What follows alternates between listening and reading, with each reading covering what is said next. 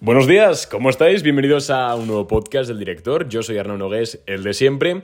Y antes de nada, simplemente decirte que si me escuchas un poco diferente, y con diferente me refiero a quizás con una calidad un poquito peor que de normal, es normal, y es que estoy de vacaciones, estoy en la playa.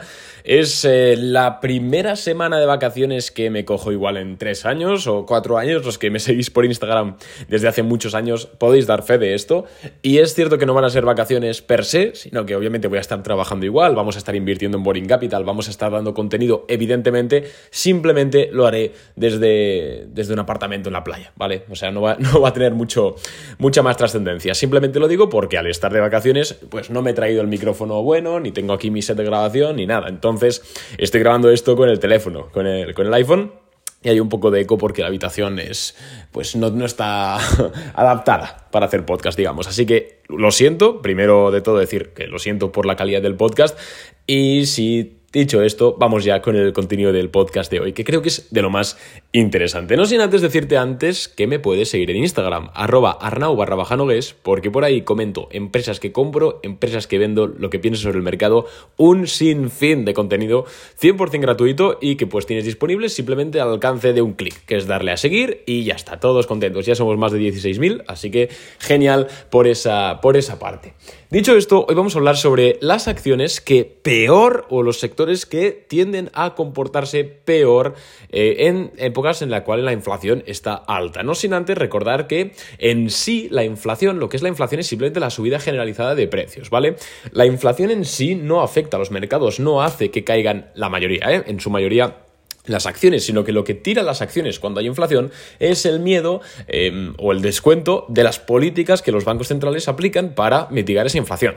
Es decir, que si la inflación está al 4%, por ejemplo, no va a tirar los mercados. Lo que tira los mercados es que debido a que la inflación está al 4%, seguramente la Fed suba tipos de interés, reduzca balance, etc. Esas medidas son las que sí afectan a las acciones. Subidas de tipos de interés afectan porque afectan a la capacidad de endeudamiento, se encarece el endeudamiento. Eh, reducciones de balance, pues lo mismo, obviamente disminuye la, masa monetaria que hay en, la economía. Entonces vamos a ver en este episodio los sectores económicos a evitar, ¿no? los que peor se comportan en épocas de inflación, como ahora mismo. El lunes sale el dato de inflación, el dato del CPI en Estados Unidos, así que veremos de qué dato es la inflación, seguramente hagamos un podcast comentándolo y, y nada más por mi parte. Oye, vamos a empezar, ¿vale? Este tema del podcast venía a colación de que justo estaba escribiendo hace unos minutos la newsletter que mandamos todos los domingos a, de forma gratuita a, cualquier persona que se haya suscrito.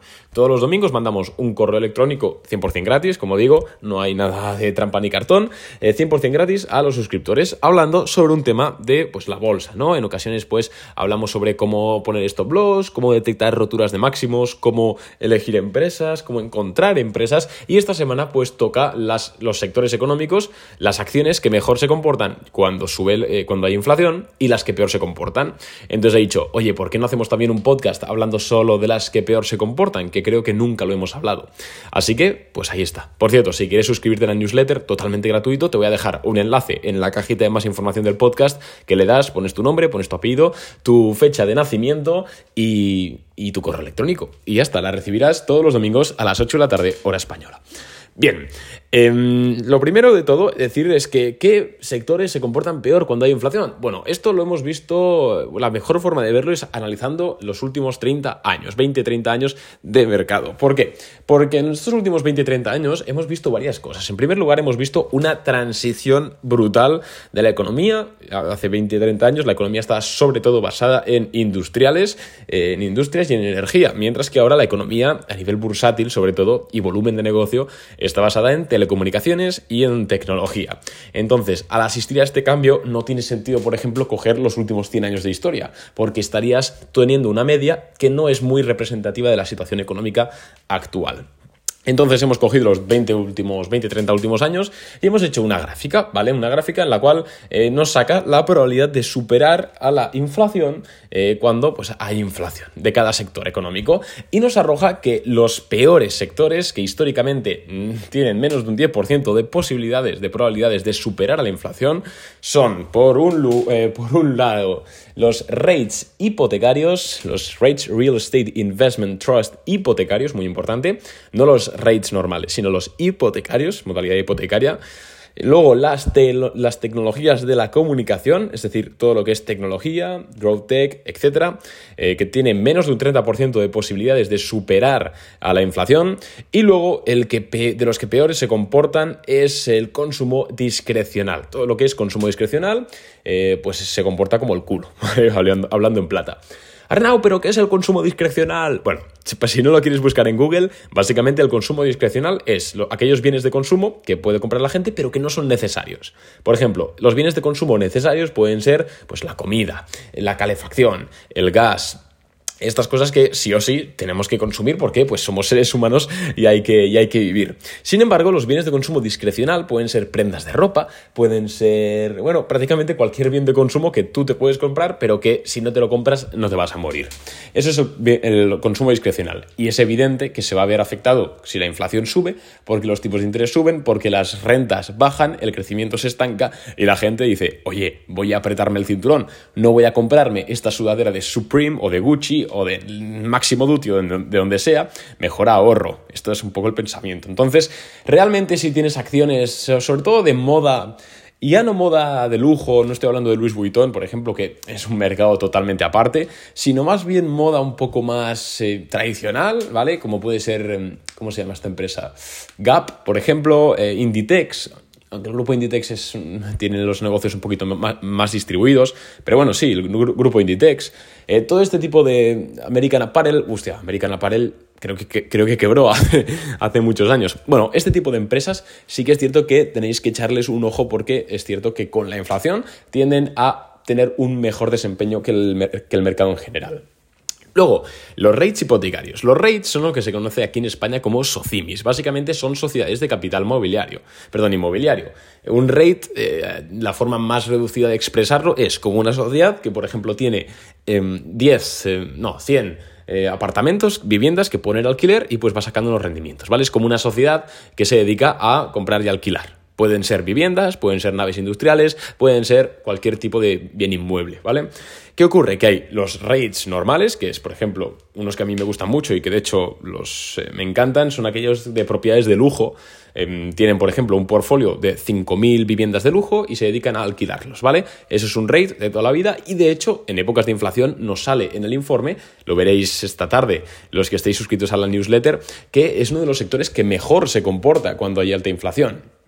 Pero ojo, porque si el rate que tú estás analizando, la mayoría de las, de las, bueno, de las propiedades que tienen cartera todavía no las ha pagado, es decir, las tienen hipoteca y sobre todo hipotecas variables, cuidadito porque puede tener grandes problemas. Y es que si suben los tipos de interés, si tiene 5.000 propiedades a hipoteca variable, puede ser que esa, ese porcentaje de hipoteca de repente se dispare y reviente todos los márgenes de beneficio de la empresa. Entonces, sinceramente, yo no te recomendaría para nada estar en un rate eh, que tenga gran parte de su portafolio en hipotecas variables. Y por último, la tecnología, porque aquí sorprenderá. Oye, no, pero no nos, no nos has dicho siempre que Apple, las Big Tech, ¿no? Apple, Microsoft, Amazon son seguras cuando hay inflación. Pues sí, esto es cierto. Las Big Tech van aparte. ¿Por qué? Porque son las que dominan el mundo. Al final, lo hemos dicho mil veces, ¿no? A Google, a Facebook, a Apple le da igual que haya una inflación del 8% o del 9%, que suban los tipos o que los bajen, porque no tienen deuda, no tienen necesidad de deuda, eh, no tienen tampoco, tienen una demanda de su producto, de una demanda una elasticidad de demanda súper inelástica, una curva súper inelástica, y son, digamos, negocios prácticamente perfectos. Pero esto, las Big Tech, solo representan un pequeño porcentaje de todas las empresas tecnológicas que hay en el mundo. Y es que la mayoría de empresas tecnológicas que hay cotizando en bolsa dependen muchísimo de la deuda. De hecho, la mayoría de ellas ni siquiera generan beneficios, es decir, se financian sí o sí con deuda. Si suben los tipos de interés, se encarece el precio del dinero, se encarece Em, el precio que van a tener que pagar por esa deuda y van a tener que destinar más recursos a pagar comisiones e intereses. Esto se traduce en que van a crecer menos y te van a tener un menor margen de beneficio futuro. Por eso es que todas las acciones growth y tecnológicas y de telecomunicaciones están tan mal. ¿Por qué? Porque se está descontando ya que van a tener que eh, destinar una gran parte de sus beneficios em, a, a pagar intereses de deuda y van a tener que atrasar y ralentizar los planes de crecimiento.